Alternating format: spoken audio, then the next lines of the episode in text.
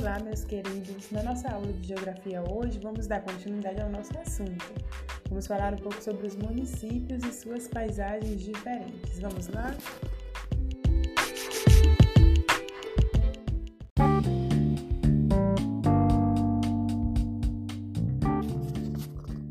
Já falamos nas aulas anteriores sobre a paisagem natural, que é aquela que ainda não teve nenhum contato com o humano, ou seja, ainda não houve aquele, aquela exploração do local, e falamos também sobre a paisagem modificada, que é aquela paisagem que o ser humano já tocou, ou seja, ele já derrubou uma árvore, construiu uma casa, fez uma ponte sobre o rio.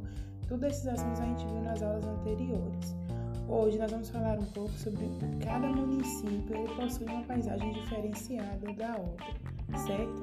Não há nunca um lugar que seja 100% parecido ao outro. Pode ter alguma recordação, uma praça, um, um, um cais que te lembre outro lugar, mas as paisagens sempre são diferenciadas umas das outras.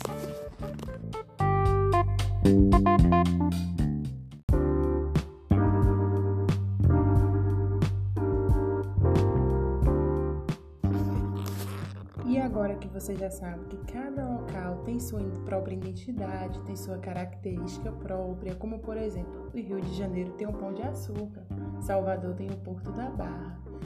É na beira da praia, mas possui características diferentes, não é isso? Com essa dúvida que a gente tira, já podemos, já estamos preparados para responder à atividade. Vamos lá? Um beijão para vocês, uma ótima tarde.